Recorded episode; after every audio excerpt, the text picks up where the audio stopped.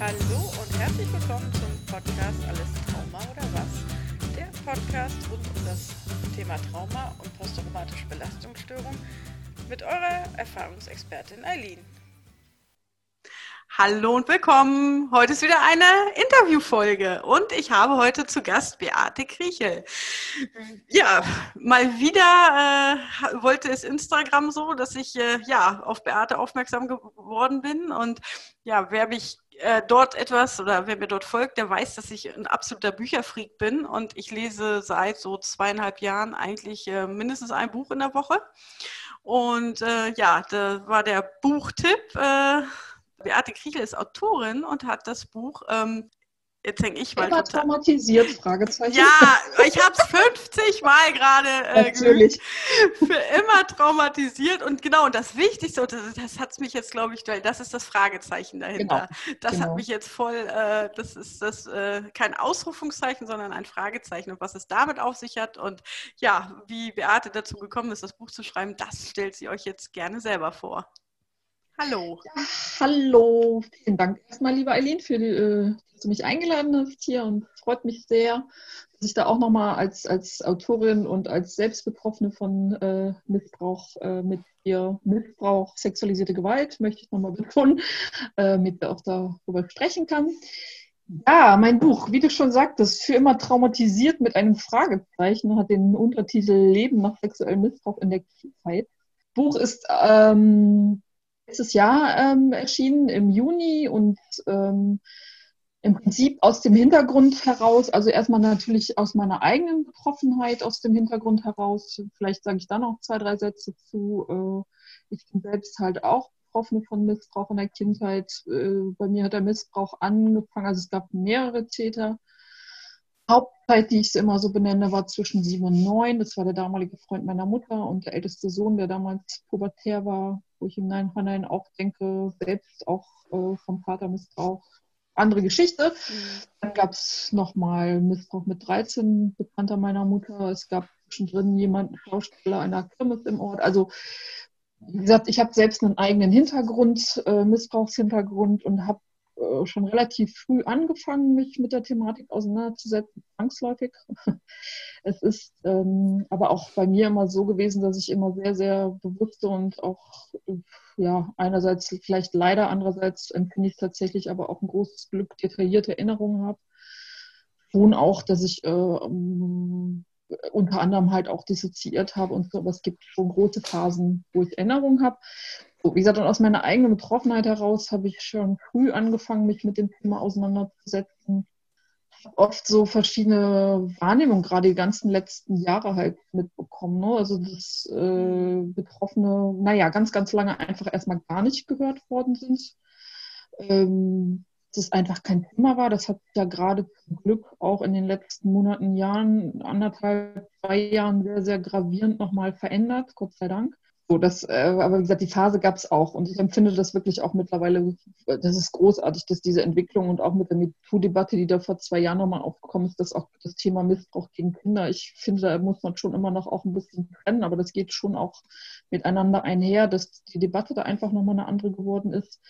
Äh, wie gesagt, lange war es überhaupt gar kein Thema und ähm, habe mehr oder weniger mit mir selber auch ausgemacht, das Thema, und mit Freundinnen ausgemacht ja, und wie gesagt, und äh, das Gefühl oder die Idee ähm, ist eigentlich ja schon vor zehn Jahren entstanden, das Buch zu machen, weil ich tatsächlich auch eine Diskrepanz wahrgenommen habe. Also auf der einen Seite so meine eigene Bewältigungsgeschichte. Ich habe also gemacht, was wahrscheinlich die meisten Betroffenen machen. Ich habe Therapien gemacht, also Gesprächstherapie, dann auch körperbasierte Geschichten, Selbsthilfegruppe, Bücher gelesen, jede Menge, du hast es eben auch angesprochen, ne? so eigentlich vieles, vieles getan, um ähm, in den, äh, ich bin jetzt mittlerweile 49, das ist schon ein längerer Prozess, jetzt auch 35 Jahre, um überhaupt damit äh, fertig zu werden und klarzukommen und ähm, weil ich wirklich immer und immer wieder auch gemerkt habe, dass äh, das natürlich ein Thema ist und dass mich das beeinflusst in meinem Leben, dass ich bestimmte Themen mit mir rumschleppe, mich schwerer tue mit vielen Dingen. Ähm, das war so die eine Seite. Aber es gab halt auch immer die andere Seite, dass, ähm, und ich glaube, das war auch, ich war als Kind schon so und konnte das zum Glück herüberretten, dass ich schon auch immer ein sehr aufgewecktes, neugieriges Kind war. Und das, die Seite gab es halt eben auch die ganze Zeit immer noch. Ne? Ich habe trotz allem nebenher bin ich ganz normal zur Schule gegangen. Ich habe mich mit Freunden getroffen, war im Schwimmverein, habe unheimlich gern gelacht und gekichert. Ich glaube, bin die einzige Mädel, das jemals in der Grundschule rausgeflogen ist wegen störendes Lachen in der Grundschule. Ist, ist es tatsächlich so. Also es gab schon auch noch die andere Seite neben mhm. all dem noch. So. Und ähm, ich habe oft eine sehr große Diskrepanz wahrgenommen zwischen dem, wie die Öffentlichkeit auf Betroffene schaut oder eben auch nicht drauf schaut mhm. und in dem, äh, wie ich das bei mir erlebe. Hinzu kommt, dass ich ab einem gewissen Alter, 16, habe ich mich tatsächlich das erste Mal einer Freundin anvertraut, habe dann angefangen, halt es nicht mehr mit mir alleine auszumachen. Sie selbst war keine Betroffene, war auch nur eine kurze Episode, das habe ich am Anfang auch geschrieben in dem Buch. Aber so mit 19, 20 habe ich so Freundinnen dann gehabt und kennengelernt, wo das dann Thema wurde. Also ich habe mir die nicht bewusst ausgesucht hm. nach ihrer Betroffenheit, aber es stellte sich dann halt einfach bei vielen Freundinnen nach und nach raus, die sind auch betroffen. Ne? So. Am Anfang war ich überrascht und dann habe ich aber irgendwann verstanden, okay, es kommt einfach so oft vor, dass es gar nicht ungewöhnlich ist, dass man unter sechs, sieben Freundinnen auch mindestens zwei, drei Freundinnen hat, die das ebenso betrifft. Und da habe ich dann auch beobachten können, dass das ähnlich war. Also ich hätte es bei vielen überhaupt nicht vermutet. Und, aber als wir dann im Austausch waren im Laufe der Jahre, immer wieder erzählt, auch was sie alles haben und äh, wie sie sich auseinandergesetzt haben. Und, aber das ist halt eben auch immer so. Und der Haupthintergrund, wie gesagt, und dieser Wunsch oder dieses Bedürfnis oder was ich gesehen habe, dass da vielleicht tatsächlich noch ein Bedarf ist, so für die Gesellschaft, ist, ähm, dass ich gedacht habe, Betroffene werden so einseitig dargestellt in ihrer Betroffenheit. Also wenn sie sehen, dann mhm. oft so als die zerstörten Wesen, immer traumatisierten Wesen. Ich meine, für viele ist das ja tatsächlich auch so, ne? Und ähm, aber ich habe halt gemerkt, ich gedacht habe, viel, viel zu kurz. Und das ist eben zum, die Seite, dass Betroffene ja gerade durch ihre Geschichte, ihren Hintergrund, dass die unglaublich auch Stärken entwickelt und entwickelt haben, Fähigkeiten mhm. entwickeln mussten, ne? schon als Kind, um mit der ganzen Situation zurechtzukommen. Es ist ja, ob es ein familiärer Hintergrund ist, ob es ein Sporthintergrund, kirchlicher Hintergrund ist. Ne? es ist ja in der Regel bei den meisten tatsächlich so gewesen. Wie gesagt, ich hoffe, dass sich das langsam ändert und dass die Gesellschaft sich da jetzt hingehend auch langsam ändert. Aber dass halt die meisten doch mit sich alleine bleiben mussten mit dem Thema zunächst mal. Ne? So, und wie gesagt, und ähm, ganz normal weiter zur Schule gehen mussten und Freunde hatten und wie gesagt, oft vor dem Hintergrund auch Stärken entwickelt haben, Ressourcen entwickelt haben. Und äh, da habe ich auch gedacht, das wird viel zu wenig gesehen, viel zu wenig auch wertgeschätzt als eine Ressource, auch für die Gesellschaft, auch für die Gesellschaft, die sich mit dem Thema auseinandersetzt. Mhm. Ich habe es empfunden, wenn Betroffene gefragt werden, dann werden die natürlich in ihrer Betroffenheit gefragt, aber eben sehr auf die Opferrolle reduziert, dürfen ihre, dürfen in Anführungsstrichen ihre Erfahrungen weitergeben, fokussiert auf die schlimmen, schrecklichen Details war es dann auch schon, dann hört es da auch schon auf. Als, ne, als ob nochmal bewiesen werden müsste, wie schlimm das mhm. tatsächlich ist. Und, und du hast ja in deinem Podcast auch jetzt äh, das Begriff Erfahrungsexpertin geprägt und äh, genutzt. Und das ist genau das, was ich immer dachte. Das äh, ist so eine große Erfahrungskraft, die Betroffene mitbringen und Stärken entwickeln. Wie gesagt, das wird einfach nicht gesehen. Mhm. So, und da gab es halt eben beide Ebenen, dass ich dachte, das geht so Hand in Hand. Wenn eine Gesellschaft das wahrnimmt, wie Betroffene eigentlich auch sind und was da eigentlich auch für Stärken sind und dass Betroffene Auskunft darüber geben können, was können wir eigentlich tun, damit sich das in der Gesellschaft ändert, damit es anders wahrgenommen wird, damit wir Kinder heute schützen können, müssen die gefragt werden. Und äh, zum anderen war es eben einfach auch so, ähm, dass ich dachte, so Menschen, die gerade am Beginn ihres Prozesses stehen, so ging mir damals, ich hatte damals durch die ganze Literatur, die es gab und die Berichte, die es gab, den Eindruck, äh, okay, du musst dein Leben also irgendwie als immer zerstörte und mhm. traumatisierte fristen und es gibt keinen Weg daraus. Und da habe ich gedacht, nee, es ist so nicht. Und es wäre doch einfach schön, wenn man halt Menschen, die vielleicht gerade erst am Anfang ihres Prozesses stehen, auch nochmal aufzeigen kann, dass es durchaus Wege gibt, da ähm, zurechtzukommen, klarzukommen, zu heilen. Wir haben eben schon beim Vorgespräch ganz kurz vorgesprochen, was hier der richtige Begriff ist. Einen richtigen Begriff gibt es wahrscheinlich nicht dafür. Ja. So, war mal so der Haupthintergrund. ja, ich habe ich hab, zehn Minuten monologisiert. ja, all, alle, alles gut. Das ist, äh, das ist vollkommen in Ordnung. Nein, ich habe auch, ähm, äh, habe gerade so viele Punkte, wo ich hätte einhaken ja. können. Auch zum einen dieser, dieser ja funktionierende Anteil, der ist, äh, der hat Stärken. Ähm, ja, das äh, wird man sich leider aber auch erst wirklich äh, relativ am Ende ja. seiner ja. seines Weges äh, nennen wir es vielleicht Weg. Heilung ist auch es ist ja genau Phasen. Ähm, am Ende, in der letzten Phase wird einem das eigentlich erst selber bewusst, was dafür, was da für Ressourcen entwickelt werden und ja, ähm, ja dass, dass, dass es eigentlich Stärken sind. Das, was man sich jahrelang als Schwäche angelastet hat, dass das eigentlich äh, Sachen sind, ähm, die doch unheimlich viel Stärke auch ähm, ja, voraussetzen, dass man sowas, wie du jetzt auch geschildert hast, dieses Anführungsstrichen Doppelleben, ne, das, was man mhm. zu Hause erlebt, ähm, so, ja, irgendwo, wo, ja, auch, auch zu ertragen und trotzdem noch eine glückliche oder eine, eine, ein Außenleben zu haben, wo man wie auch immer funktioniert. Also ich weiß nicht, also ob es bei dir schon damals schon klar war, das ist irgendwie doch alles ganz komisch oder ähm, also bei mir war es schon doch relativ früh klar, dass da irgendwas, irgendwas nicht ganz stimmt, aber trotzdem habe ich es auch geschafft, ähm, ja, Freunde zu haben und ein ganz normales Leben zu führen. Ja, wie gesagt, das hatte ich schon auch relativ früh. Ne? Ich meine, ich erinnere mich bewusst, dass ich mit 13 das erste Mal, das war auch, das, das war dann ja Anfang der 80er Jahre, die ersten Berichte gesehen habe. Und ähm, die waren halt eben auf diese Art und Weise, dass, dies, äh, dass, dass die alle ganz zerstört sind, die Betroffenen. Und dass mhm. ich da aber auch schon dachte, da dachte ich noch mit 13, ah, das habe ich doch auch erlebt, das hat ja gar keine Auswirkung. Aber nee, das war dann ganz schnell. Also da habe ich auch angefangen, mich damit auseinanderzusetzen. Also nicht, dass ich gelesen habe und gedacht habe, ah, das ist es, sondern im Gegenteil, ich hatte dann auf einmal konnte ich durch das Lesen zuordnen. Ne? Also es war bei mir auch relativ früh, dass ich die Einschränkungen gemerkt habe. Und mhm.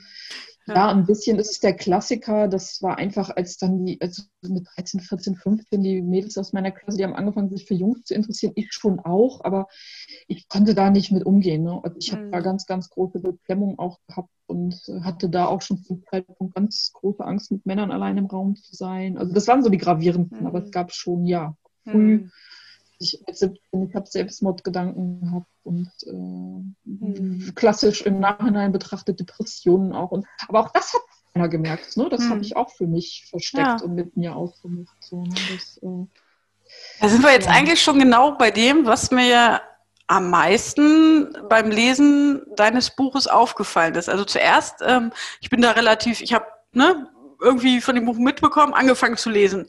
Und dann im ersten Moment war ich mhm. irritiert, dass es halt jetzt nicht nur um deine eigene Geschichte geht, sondern in dem Buch sind ja insgesamt acht Interview, äh, Interviews geführt mhm. worden mit Betroffenen von ja, sexueller Gewalt, ähm, sieben mhm. Frauen und ein Mann.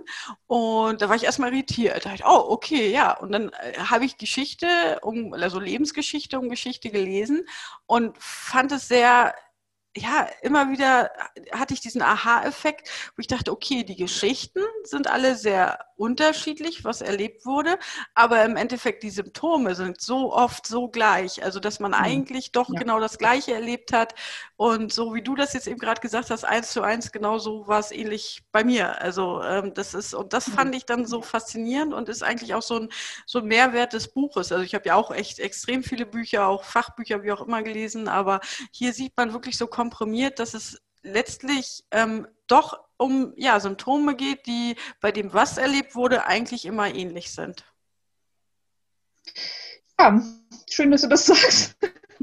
Also zum einen ist es schon so, dass ich auch bewusst ja, ja Leute halt eben gesucht habe, ne? weil äh, es mir auch darum ging, tatsächlich mal diese ganze Bandbreite aufzuzeigen. Ich hätte natürlich schreiben können, mir ausschließlich und auch in der Breite schreiben können, wie es mhm. mir ergangen ist. Aber ich habe halt, also zum einen war ich ja selber auch neugierig, ist das denn so? Ist das tatsächlich so? Außer aus den Gesprächen mit meinen Freundinnen, mhm. dass vieles ähnlich ist, ne? dass viele sich auch am Anfang allein fühlen und auf einer einsamen Insel fühlen und so also da bin ich schon auch mit einer Neugier rangegangen und deswegen auch mit dieser offenen Frage, ist es so? Ist man für immer traumatisiert? Und was sagen die, die sagen, nee, also ja oder nein? Ähm, war mir wichtig, da eine Bandbreite auch zu haben und aufzuzeigen. Ich meine, dass sich das natürlich dann so ergeben hat in dieser Bandbreite und jeder hat einen anderen Schwerpunkt und Thema und auch an gesellschaftlichen Botschaften. Das habe ich mir mhm. natürlich vorher nicht überlegt und das war großartig, dass sich das so ergeben hat. Aber auch das im Nachhinein gedacht, ja, genau das spiegelt das aber eben wieder. Ne? Kein Betroffener der Ähnlichkeiten in Erfahrung und auch vielleicht in Ähnlichkeit von Bewältigung und in Ähnlichkeit von äh, Schritte, die man unternommen hat, ist da kein Betroffener gleich und jeder ist da so ganz seinen eigenen Weg gegangen. Ne? So, und fand ich auch selbst beim, bei den Gesprächen nochmal sehr, sehr, sehr für mich auch sehr bereichernd ne? und beim Aufschreiben. Und ich habe tatsächlich auch Rückmeldungen von Nicht-Betroffenen bekommen. Also ich finde auch nochmal, dass das wichtig war für die, das aus der direkten betroffenen lesen und jetzt nicht, also nicht, dass Fachbücher nicht auch ihren, ich meine, das ist ja auch ein Fachbuch in einem gewissen Sinne, mhm. aber es ist jetzt nicht aus, einem, aus, aus, aus einer anderen Fachlichkeit mhm. herausgeschrieben. Ne? Also ich habe die Rückmeldung bekommen, dass das auch nochmal sehr bereichernd war, tatsächlich direkt Betroffene dass sie Raum bekommen haben, über Seiten einen Raum bekommen haben und dass man da auch sehen konnte, dass sie tatsächlich Erfahrungsexperten sind, die in Berufen stehen, wo sie Ahnung haben. Ne, und dass das für Betroffene den Zugang auch leichter gemacht haben, dass viele halt ähm, eine Scheu hatten, bis dato sich mit dem Thema überhaupt auseinanderzusetzen. Und dadurch, dass man sieht, das sind ja also in manchen ganz normale Menschen mhm. auch, die auch ihr Leben leben, mhm. äh, das hätte die Hemmschwelle herab setzt, sich mit dem Thema auseinanderzusetzen, weil das auch so eingebunden ist, eben in die Lebensgeschichten und auch die Bewältigung eingebunden ist in übrige Lebensthemen, ne, die hm. da vorhanden sind. Also Jetzt, wo, ja. du das, wo du das gerade sagst, fällt mir auf, dass dieses, dieses, dieses Stigma, äh, so das, ähm, ja, das, wie soll ich es jetzt nennen, kaputten Opfers oder wie auch immer, hm. dass das sogar selbst bei mir, obwohl ich Betroffene war, zu einer gewissen Zeit noch so groß vorhanden war. Also ich wollte mich, ähm, das war oh, es ist fast zehn Jahre her, habe ich mich ähm, in mhm. Hamburg für eine äh, oder bei einer Selbsthilfegruppe angemeldet, beziehungsweise schlich ich da monatelang drumherum um das Thema, ob ich mich da anmelden soll oder nicht, weil selbst in meinem Kopf war, ähm, dass da ja irgendwie vermutlich nur ganz kaputte Frauen sitzen werden. Also da, wie paradox das ja, ist, ne? das fällt ja, mir jetzt ja, so, so in der Bandbreite das erste Mal auf. ja. Ja, ja. Ich habe auch eine Rückmeldung bekommen von jemandem, der meinte, naja, aber dieses auf Opfer festlegen, das ist doch äh, eigentlich ein Zeichen von Empathie und äh, ich meine, es sind ja auch Betroffene, die sind ja auch Opfer. Und dann sage ich aber, ja, das stimmt auch, natürlich. Wir sind Betroffene von, von Missbrauch und von Gewalt, aber diese, dieses eben ausschließlich festgelegt werden darauf, ist eben das, äh, was mich persönlich auch stört und auch alle, die am Buch mitgemacht haben. Ne? Als ich rumgefragt habe, ich musste nicht mal groß suchen und auch als ich dann das Thema genannt habe, haben alle gesagt, ja, bitte, bitte, bitte. Ne? Mhm. Mach das und ich möchte da unbedingt mitmachen, weil auch die sich damit überhaupt nicht identifizieren konnten mit diesem allgemeinen öffentlichen Bild. Ne? Mhm. Ich möchte nochmal betonen, dass es tatsächlich ja viele gibt, denen es wirklich sehr, sehr schlecht geht ja. und äh, die wirklich einfach noch mal eine Runde vielleicht mehr brauchen, die auch bis dato vielleicht noch nicht die richtige Unterstützung bekommen haben. Also es sollte überhaupt nicht der Anlass, also das, die Intention des Buches ist nicht zu sagen, so, wir haben es geschafft, ihr müsst es auch schaffen. Und äh, ne, aber ich, ich, weiß aber genau, was du meinst. Mich hat das auch diese Frage, äh, die da auch immer dahinter stand. Ne? Darf ich das überhaupt? Darf ich mhm. glücklich sein? Beweise ich nicht damit, dass es ja gar nicht so schlimm war? Das waren ja, das habe ich ja nicht aus der Luft gegriffen, das habe ich mir ja nicht ausgedacht, sondern das habe ich ja alles aus Beobachtung mitgenommen und aus Reaktionen mitgenommen. Ne? Hm. Und das kannst du dann ja wahrscheinlich auch bestätigen, ne? wie auch diese Scheu davor, das damit in die Öffentlichkeit zu gehen. Ne? Ja, das war, das war auch bei mir ein langer Weg. Deshalb, also wir haben es eben im Vorgespräch schon so schön genannt, es sind im Endeffekt Phasen. Und ja. wir beide kennen auch die Phasen, wo es wirklich ganz düster aussieht, wo, wo ja. man wirklich ganz schlimme, ähm, ja, ob nun, bei mir waren es auch ganz viel körperliche Probleme, die dazu kamen, mhm. weil ich das einfach so doll verdrängt habe und ich auch mit, ich ja nach außen hin auch mein Leben total geführt habe. Also mit 18 bin ich zur Polizei gegangen und ähm, da hätte nie einer geahnt, was da innerlich innerlich eigentlich in mir vorgeht und was da los ist. Ja. Und ähm, nach außen hin wurde das Bild halt auch immer weitestgehend aufrechterhalten. Ähm, aber ich habe es halt so verdrängt, dass es sich körperlich durch äh, diverse Beschwerden gezeigt hat. Und das war halt auch, ähm, deshalb die, das kenne ich halt auch alles. Also deshalb, da wo man heute steht, ähm, das ist jetzt ja so eine Phase, die relativ vielleicht zum Ende steht. Auch, dass ich jetzt ähm, den Podcast mache und und und. Also ja, ich habe auch angefangen mit einem anonymen Blog und ähm, ja, bloß ja. nicht Namen nennen und so weiter. Und ja, heute äh, steht man ganz anders da und du bist da sogar noch ein paar Schritte weiter. Also das sind einfach Phasen, ne? Ja, was heißt ein paar Schritte weiter? Aber das kann ich dir halt auch nur, wie gesagt, ich hatte die Idee ja schon vor zehn Jahren, das hatten wir, glaube ich, Vorgespräch, mhm. aber vor zehn Jahren hätte ich es anonym gemacht. Da war mir wirklich das Risiko, in eine Schublade gesteckt zu werden und nur noch darauf festgelegt zu werden, viel zu viele Jahre dass ich gesagt habe, so, ich habe jetzt ein gewisses Standing, also auch innerlich und auch äußerlich und nur auch nur im beruflichen Background, das schadet mir nicht mehr. Ich meine, ich arbeite ja auch schon seit zwölf Jahren zum Thema sexualisierte Gewalt, jetzt mal in einem anderen Kontext noch. Aber das hat wirklich die Phase gebraucht. Und das, mhm. ähm, in dem Buch sind ja auch ein paar, die genau das sagen und die aus den Gründen auch anonym mitmachen, weil sie auch immer noch befürchten, in Schubladen gesteckt zu werden und nicht mehr ernst genommen zu werden mhm. in ihrer Fachlichkeit und Beruflichkeit. Ne? Und mhm. wie gesagt, und auch wenn ich sehe, dass sich das schon einiges getan hat, aber das gibt einfach noch sehr, sehr viele Schubladen, die dann in den Kopf aufgehen einfach. Ne? Wenn man sich als Betr outet, das ist ja schon irgendwie schon, man muss ja wirklich sagen, das ist wie ein Schritt, als ob man sich outet.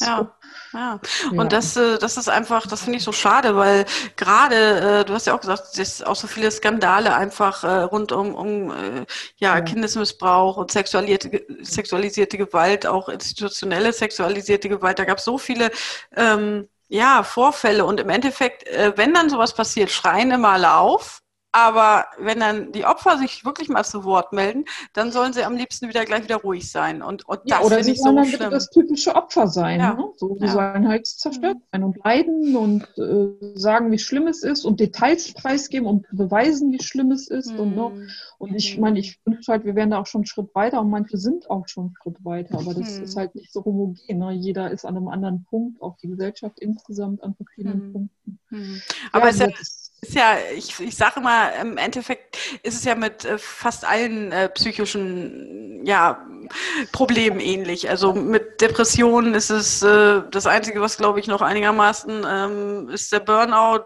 den es, wie es auch immer ja eigentlich so medizinisch gar nicht gibt. Ähm, ja. ja. der ist noch äh, gesellschaftlich in Anführungsstrichen anerkannt. Aber wenn es dann äh, um, um ja, Depressionen, Essstörungen oder was auch immer geht, es wird ja. halt alles, was so ein bisschen ja, einfach ein bisschen tiefer geht. Da, da wollen alle natürlich auch immer gerne, ähm, es ist vielleicht auch von, von anderen einfach so eine Mischung aus, ich schütze mich und Unsicherheit, warum man damit einfach nichts zu tun haben will. Ja, schützt mich Unsicherheit und natürlich ist das, das muss man auch mal sagen, ist das schon auch sich eine Folge von gezielt, ich sag mal gezielte Folge von so Strukturen, ich meine, das ist immer so ein abgegriffenes Wort, aber man kann durch nochmal diese patriarchalen Strukturen, die wir einfach ja. haben. Also, dass es auch Folge von gezielter Täterarbeit ist, ne? Ähm, ja. über Jahrzehnte mich dastehen zu lassen und abzutun und als hysterisch und ich weiß nicht was. Und, also da hat ja, sag ich mal, so eine Täterlobby und eine gewisse dieses Klientel im Hintergrund auch ganze Arbeit geleistet. Ja deswegen fand ich eben die Koppelung zur MeToo-Debatte, dass da auch allem immer noch, weißt du, es geht um Prävention und das ist alles richtig, was ähm, ich vermisse oder stark vermisse, ist, dass man sich tatsächlich auch die gesellschaftlichen Hintergründe anguckt. Ne? Fragt, warum ist es ja. eigentlich so? Wieso kommt Missbrauch so oft vor? Wieso kommen Täter damit durch? Wieso wird nicht geglaubt? Das wird immer wenig beleuchtet einfach. Ne? Ja. ja. Und so, und das macht es ja den, den Betroffenen umso schwerer, einfach dann äh, ja, ähm, ja, da auch Gesicht zu zeigen tatsächlich. Und das ist, ja, kann man sich nur einsetzen. Ja. Und jeder, der Gesicht zeigt, ähm, ja, kann da, kann da einfach seinen Beitrag zu, zu leisten, dass es äh, zumindest anderen ähm, ja vielleicht etwas einfacher ähm, gemacht wird ja, irgendwann Genau, da gebe ich dir auch recht. Ich glaube letztendlich, und das ist, ne, ich bin mittlerweile sehr immun gegen diese Vorwürfe und auch, du machst das nur wegen Aufmerksamkeit, du willst ja nur Geld. Ich meine, mal abgesehen davon, dass mir das Buch nicht viel Geld verdient, aber ne, ich bin wirklich immun mittlerweile bei solchen Vorwürfen, weil ich weiß, es stimmt nicht. Ich weiß, was mhm. ich erlebt habe. Ich weiß, dass mir kann das keiner ausreden. Aber für andere Betroffene finde ich das einfach immer noch auch sehr wichtig, dass man einfach, nur das so mit einem Podcast, ich mein Buch, dass man aufzeigt und aufzeigen kann, ne, dass wir alle Ähnliches erleben und man da wirklich mit entsprechender Unterstützung auch tatsächlich, dass es da ein Licht am Ende des Tunnels gibt ne, mhm. und geben kann. Ja. Ja, das also, ist ja, das ist einfach, das ist auch, genau, auch mein Antrieb, einfach diesen, diesen Mut zu machen, dass sich Dinge auch ändern können. Also, ja. dass eine, eine entsprechende Erlebnisse, egal wann man sie im Leben hatte, ähm, auch ja so gesehen verarbeitet werden können, dass ein, also ich finde ja immer am schönsten einfach den Spruch, ähm, ja, das, das Überleben ist kein Leben, ne? Und, und wenn man es dann verarbeitet hat, ja. dann ist Leben ja. halt einfach wieder möglich. Dann ist es nicht nur dieses Überlebensgefühl. Ja, mhm. ja.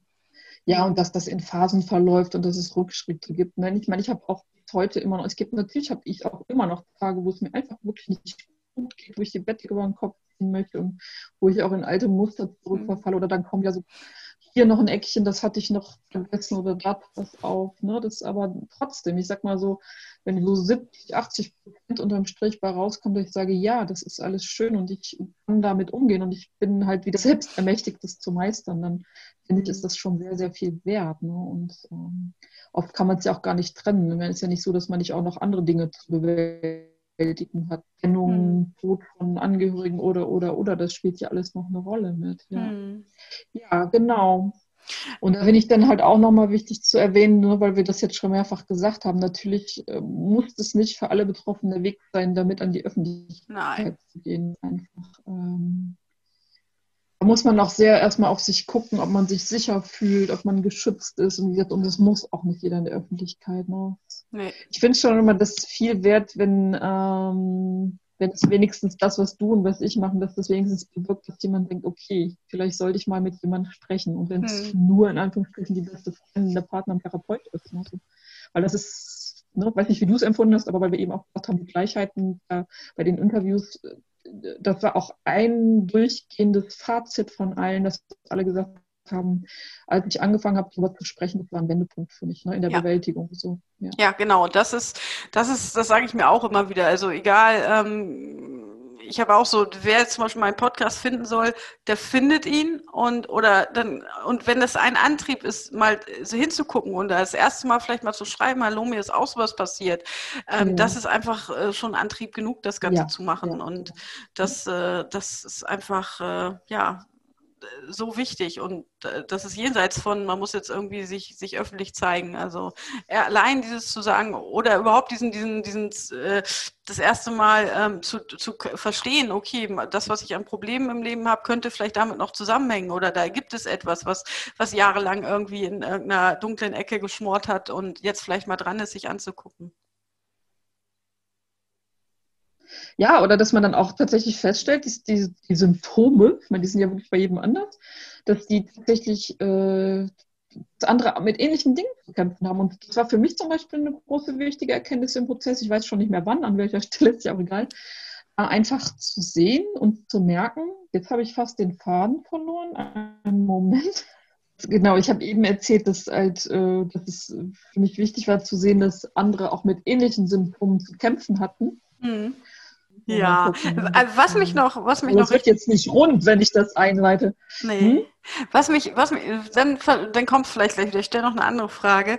Ähm, was mich interessiert, ja. war das Schreiben für dich jetzt tatsächlich, also war der Antrieb, das äh, zu Papier zu bringen, dann anfangen zu schreiben oder war Schreiben schon für dich, für, also schon länger immer ein, ein Bewältigungsmuster auch, das äh, Aufschreiben von Dingen oder wie bist du dazu gekommen? Ah ja, genau, das finde ich, ja, das finde ich sehr spannend. Das ist tatsächlich so. Also ich habe, äh, habe ich eben gesagt, auch geschildert, dass äh, ich hatte einfach nicht viel Möglichkeit Möglichkeiten, wohin mit mir, mit, als, mit meinem Prozess, mit meinen Gefühlen.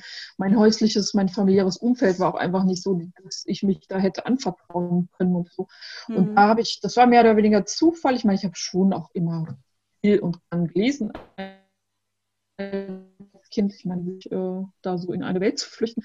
Aber ich habe tatsächlich mehr oder weniger mit 12, 13 zufällig angefangen. Man sagt Tagebuch, ich sage im Nachhinein immer so mein Emotionsbuch zu schreiben. das war für mich so der Ort, wo ich das lassen konnte, wo es auch so eine Auseinandersetzung mit mir gegeben hat, aber wo ich auch die belastenden Gefühle einfach lassen konnte. Ne? Deswegen mhm. war das Schreiben tatsächlich äh, ein Hauptbewältigungsweg für mich mit. Und ich arbeite ja heute auch in der Presseöffentlichkeitsarbeit seit 12, mhm. 15 Jahren. Ich habe zunächst als Krankenschwester gearbeitet, bin dann aber bewusst noch mal in die Öffentlichkeitsarbeit gegangen. Und da habe ich auch den Schwerpunkt Text. Also von daher mhm. war das für mich auch irgendeine logische Konsequenz, da ein Buch draus zu machen. Ne? Weil ich das mhm. selber kenne. Dann legst du es nochmal weg, dann liest du nochmal. Ich meine, Hören ist auch ein Medium, Mark vom Zugangsweg, aber ja, hm. Schreiben war tatsächlich für mich ein Bewältigungsweg, ja. Hm. Auch in der Selbstreflexion ne? und als entlastendes Moment, ja. Hm. Ja, das, ja. das äh, konnte ich mir schon fast so in der Art denken, weil also es war bei mir ähnlich. Also bei mir fing das auch wirklich auch in dem Alter an, auch 12, ah, 13, dass ich da ja. auch ganz viel geschrieben habe und der, ja, letztlich hatte ich von 2015 bis 2018 einen anonymen Blog, wo ich wirklich auch sehr, sehr viel ah, geschrieben habe. Und ähm, auch Gibt's da war es auch online. Oh, ja, ich kann dir den Link mal schicken. ja, da, ähm, ja, heute, aber es war halt auch eine Phase. also heute äh, stehe ich da ein bisschen anders da, aber also ähm, ja, aber das war halt auch tatsächlich ja, genau. das Schreiben immer ein, ein Weg, Dinge, die, die so keinen Raum hatten im Alltag, irgendwo loszuwerden und, und äh, erstmal dann dieses, ja. dieser Effekt mit dem Abschicken war dann schon so, ne, das irgendwie so ins Netz geben, war dann ja. noch so ein anderer Schritt und ja, spannend. Deshalb, das konnte ich mir, konnte ich mir schon fast so denken, dass es so ähnlich war. Hm. Ja, wie gesagt, und das ist auch, wie gesagt, in dem Buch das schildern auch wirklich die, und nur die schildern ja alle unterschiedliche Wege, was da jetzt so zum Beispiel als weiteres prägnantes Beispiel ist, dass die eine zum Beispiel geschrieben hat, dass für sie Musik immer so ein Kanal war. Also sie hat mhm. nicht selbst Musik gemacht, aber unheimlich viel Musik gehört, weil sie da alle Emotionen reingeben konnte, die sie halt auch zu Hause einfach nicht lassen konnte. Ne? Ja. Und so ich finde halt einfach jeder Weg, alles, was einem hilft, das ist richtig und wichtig. Ne? Mhm. So. Ja, und diese, diese, ja. so diese Leuchttürme zu haben, das ist halt auch ähm, wichtig, war für mich immer wichtig. Jemand, eigentlich habe ich mir immer so, so, so Ziele gesetzt, die ja, also ich bin nicht, nicht auf der Stelle stehen geblieben, habe gesagt, wie schlimm das alles ist und das wird sich nicht ändern, sondern immer versucht, einen Weg zu finden, wie kann ich es weiter verbessern, wie kann ich Beziehungen besser führen, wie kann ich besser ne, ja. mit Anforderungen des Lebens klarkommen. Und das war eigentlich immer so ein Antrieb, dass da noch mehr gehen muss, außer jetzt irgendwie in Anführungsstrichen Opfer zu sein. Mhm. Ja, das kann ich noch nachvollziehen. Ne? Ich wollte auch diesem Bild überhaupt entsprechen. Ich sehe das überhaupt ein, dass ich mein hm. Leben hier fristen muss, nur weil Menschen sich keine Gedanken hm. gemacht haben oder halt auch bewusstes in Kauf genommen haben, äh, mir, mir da eine große Belastung aufzulegen. Also es war so beides, ne? Der Tropf mhm. von der einen Seite, wo ich gesagt habe, und Wut auf die Täter und auf der anderen, wo ich gesagt habe, das kann ja jetzt nicht sein, dass ich da so drunter leiden muss und ich möchte, ich möchte ein schönes Leben mhm. haben. Das war auch eine bewusste Entscheidung. Ne? Mhm. Also, ich eben mal kurz ja. die Selbstmordgedanken angeführt habe, war wirklich ein Tag, wo ich gedacht habe, okay, du musst dich entscheiden.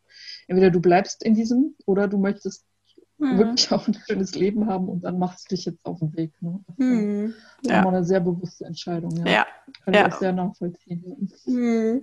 Ja, deshalb, also äh, so ja. ging es mir im Buch, so geht es mir im Gespräch mit dir. Wie gesagt, sicherlich unterschiedliche Lebenswege, aber im Endeffekt doch so viele Parallelen dann doch auch. Das ist äh, genau. immer wieder erstaunlich. Ja, ich ja, danke dir total für, für die, die Zeit und ja, kann meinen Hörerinnen wärmsten empfehlen, das Buch ähm, ja, zu lesen. Es ist, äh, wie gesagt, etwas anderes. Ich habe auch viele Erfahrungsberichte oder Bücher über Erfahrungsgeschichten gelesen mhm. ähm, und dein Buch war da nochmal einfach anders durch diesen, diesen Überraschungseffekt der Interviews. Gut, den haben die, die Hörer jetzt gerade nicht, aber ähm, es ist wirklich, äh, ja, es ist lesenswert. Es ist wirklich äh, interessant, diese, diese unterschiedlichen Lebensgeschichten einfach so komprimiert zu lesen. Sind ja auch alle gar nicht so lang. Also man kann die wirklich Stück für Stück ja, in Ruhe lesen nee. und, und. Und die sind äh, auch nicht so belastend. Ich meine, nee. also wenn, ja. Hm. Ja. ja. Weil der Schwerpunkt eben tatsächlich hier eher auf der Bewältigung liegt und nicht hm. auf dem, ne, das finde ich auch nochmal ein wichtiger Aspekt. Ja. Danke dir. Ja. Ähm, Jetzt natürlich noch Stunden weitersprechen. Ja, das ist, das habe ich gemerkt. Nein, das könnte man wirklich äh, ewig fortführen. Aber ich äh, danke dir herzlich und ja, ich, äh, wir, ich Gerne. lese weiter von dir und du von mir und von daher, das ist doch äh, eine perfekte Sache. Dann sage ich erstmal Tschüss. Tschüss und vielen Dank nochmal.